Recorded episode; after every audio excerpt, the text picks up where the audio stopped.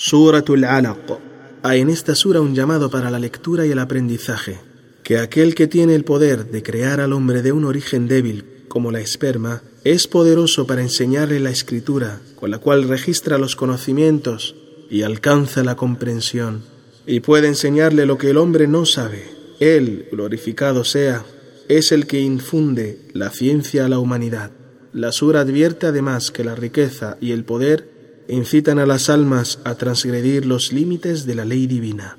Pero el devenir de todo será en definitiva hacia Dios. Se dirige luego a quien quiera escuchar, advirtiendo a los inicuos que obstruyen el camino del bien, amenazándolos con arrojarlos al fuego sin que puedan socorrerlos sus defensores, y termina invitando a los opositores de entre los incrédulos a acercarse a Dios, consagrándose a Él.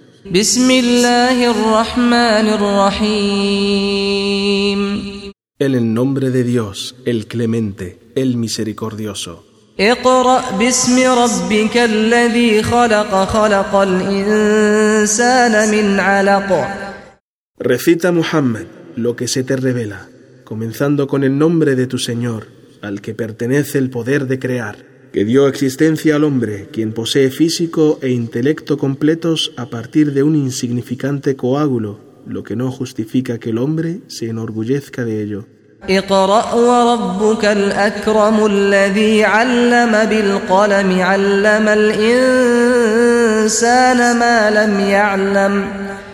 Continúa leyendo que tu Señor es el más noble, quien te considera y no te frustra. Es Él quien enseñó al hombre el uso del cálamo para enseñarle la escritura que desconocía. Enseñó al hombre lo que éste no sabía.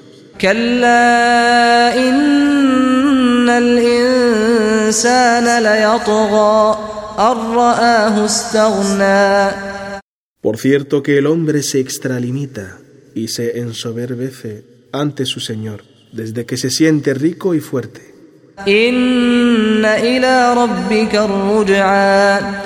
En verdad, Muhammad, todos retornarán a tu Señor cuando sean resucitados para ser juzgados.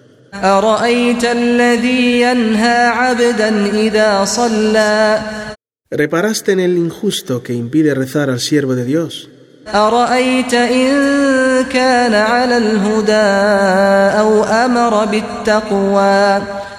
Dime sobre este inicuo si es que está en la buena guía, al proceder así o recomienda la piedad. أرأيت إن كذب وتولى ألم يعلم بأن الله يرى Dime, este represor que desmiente la prédica del mensajero y rechaza la fe y el hacer el bien, ¿acaso ignora que Dios observa su comportamiento y que lo va a castigar? كلا لئن لم ينته لنسفعا بالناصية Reprobado sea el opresor, si no se abstiene de lo que realiza, lo agarraremos por el copete con violencia para arrojarlo al fuego. ناصية كاذبة خاطئة Copete que corona el rostro de la mentira y las trazas de los pecados.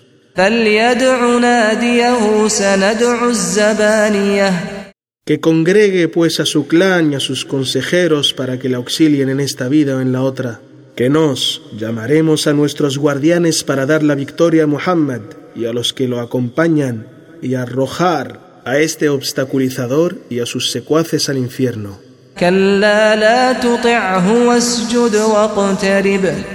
Condenado sea el represor, no le obedezcas en lo que quiere impedirte, sé constante en tus plegarias persevera en tu prosternación y acércate así a tu Señor.